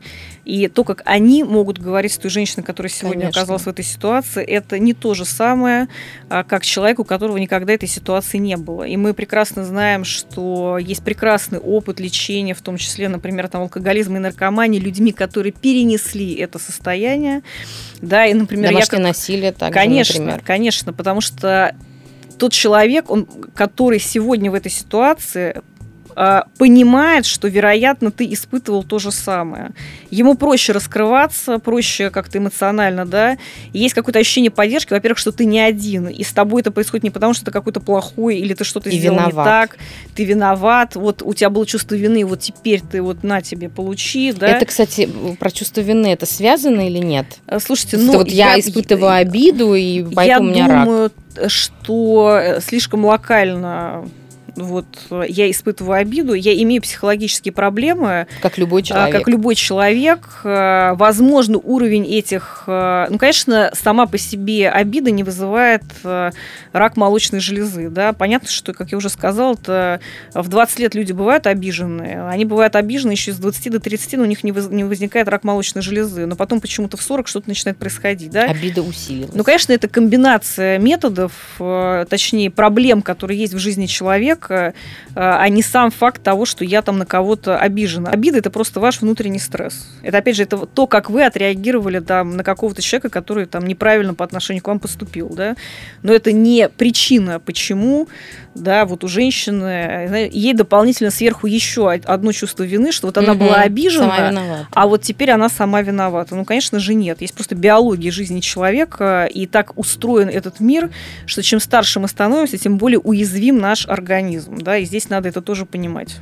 Давай закрепим в конце а, ты сказала, что после 40, вот мне, например, мне 37, мне тоже нужно ходить раз да. в год. Со да. скольки лет нужно ходить раз в год? Начиная на... с 40 лет как чистить зубы. А я, вот мне 37, мне еще три годика подождать? Если не было никакой наследственной ситуации, если нет никаких жалоб и проблем, да, то есть если пациентку ничего не беспокоит, она живет абсолютно обычной жизнью, если в ее э, семье ни у кого не было онкологических заболеваний, она начинает обследоваться, начиная с 40 лет. Но я всегда пациенту говорю, если у вас есть внутренний какой-то страх, ну, потому что сейчас количество информации, которая поступает mm-hmm. в твою голову, оно запредельное, да, и вы настолько находитесь в стрессе, что вот для вас принципиально важно узнать, что с вами сегодня все хорошо, я не считаю, что нужно сидеть три года и мучиться от мыслей. Надо просто сегодня прийти, узнать, что с вами все хорошо, и спокойно, как ты говоришь, еще три года жить до 40 лет и дальше начинать уже планово обследоваться. То есть если у вас есть эта потребность внутренняя Идите. для того, чтобы понять, что все хорошо, придите и закройте эту потребность.